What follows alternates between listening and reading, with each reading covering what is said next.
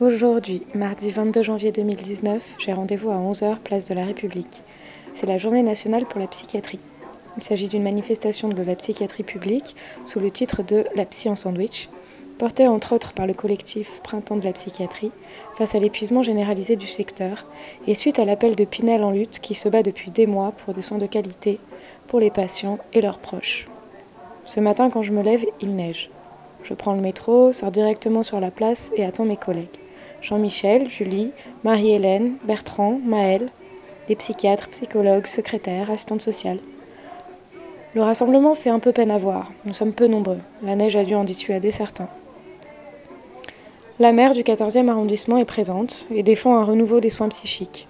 Elle est peut-être incompétente en pratique, mais se montre soutenante dans son discours. Avant de partir en cortège, on se réchauffe quelques minutes dans un café avec un chocolat chaud, une omelette ou un croque-monsieur. Puis c'est le départ de la marche. On descend lentement la rue Turbigo, Arts et Métiers, Étienne Marcel, puis le Louvre, le Pont des Arts, et enfin la rue de l'Université. Nous voilà devant l'Assemblée nationale. Une députée, Martine Vonner, vice-présidente de la Commission des affaires sociales, nous fait l'honneur de descendre dans la rue pour engager le dialogue.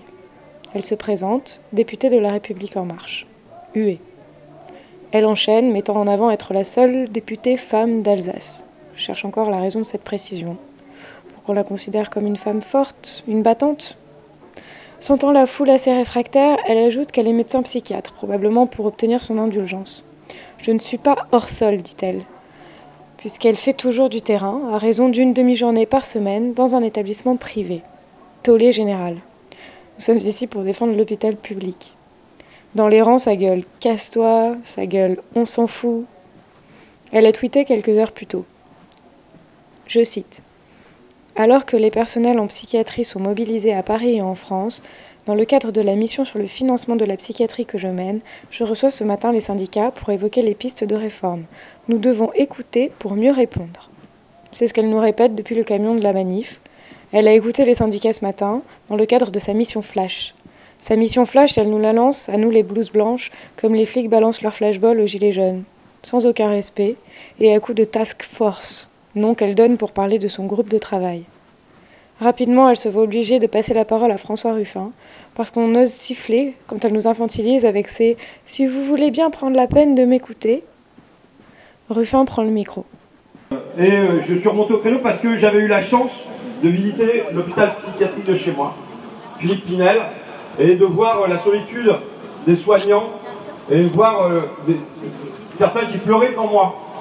Je me souviens d'un moment au Havre euh, où euh, euh, toutes les caméras de France, il y avait France 3 qui était là déjà, il y avait d'autres caméras, et les soignants me font visiter l'hôpital, ils disent regardez, là, vous voyez les patients, ils mangent avec leur assiette sur les genoux, là il manque un lit, ils sont obligés de dormir dans le couloir, là on entasse toutes les affaires dans un local.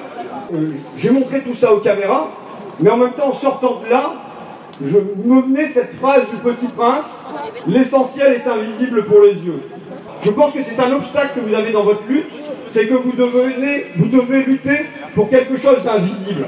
Et donc ça, c'est un problème. C'est comment faire comprendre, dans une société qui est celle de l'image, que euh, travaille là sur du, temps, du lien entre les gens. S'ensuit Mathieu Bellassène, ce psychiatre que vous retrouverez sur Mediapart et qui a écrit la recette de la mayonnaise pour cette journée, la en sandwich. Je vous la lis. Pour préparer votre sandwich du 22 janvier, nous vous proposons une recette de maillot. Prenez de l'huile de coude et de commun, de la moutarde bien montée au nez par les luttes, les colères et les situations indignes vécues au quotidien. Pour l'œuf, ne séparez surtout pas le jaune que vous avez pris soin de faire monter en gilet et le blanc battu par le blues des blues. Ajoutez la pincée de sel des rencontres et des créations, le poivre des énervements quotidiens et des résistances permanentes. Mélangez en agitant très fort. La mayonnaise est prête, venez la déguster place de la République mardi 22 janvier 2019. Juste pour dire, Martine Bonner avait dit que le futur de la psychiatrie, c'était les objets connectés. Cette année, le thème, c'est santé mentale et numérique. Je pense absolument qu'il faut qu'on se révolte contre le lobby qui constitue fondamental. Il faut qu'on se révolte contre l'OPA qui est de dire que la psychiatrie est à d'urgence on a les moyens, c'est la réorganisation de la psychiatrie sur un mode expert à la mode fondamentale.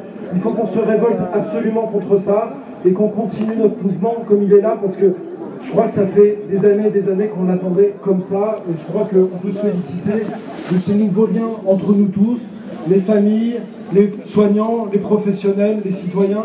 Et je crois vraiment qu'il faut qu'on continue. Et peut-être le 21 mars, alors on construit un truc, non? Ça vous dit? Ouais Ah ben alors rendez-vous le 21 mars. Et il ne faut pas oublier la déconiatrie toscaïassienne. Il faut qu'on déconne aussi. Il est maintenant l'heure de l'Assemblée générale à la Bourse du Travail.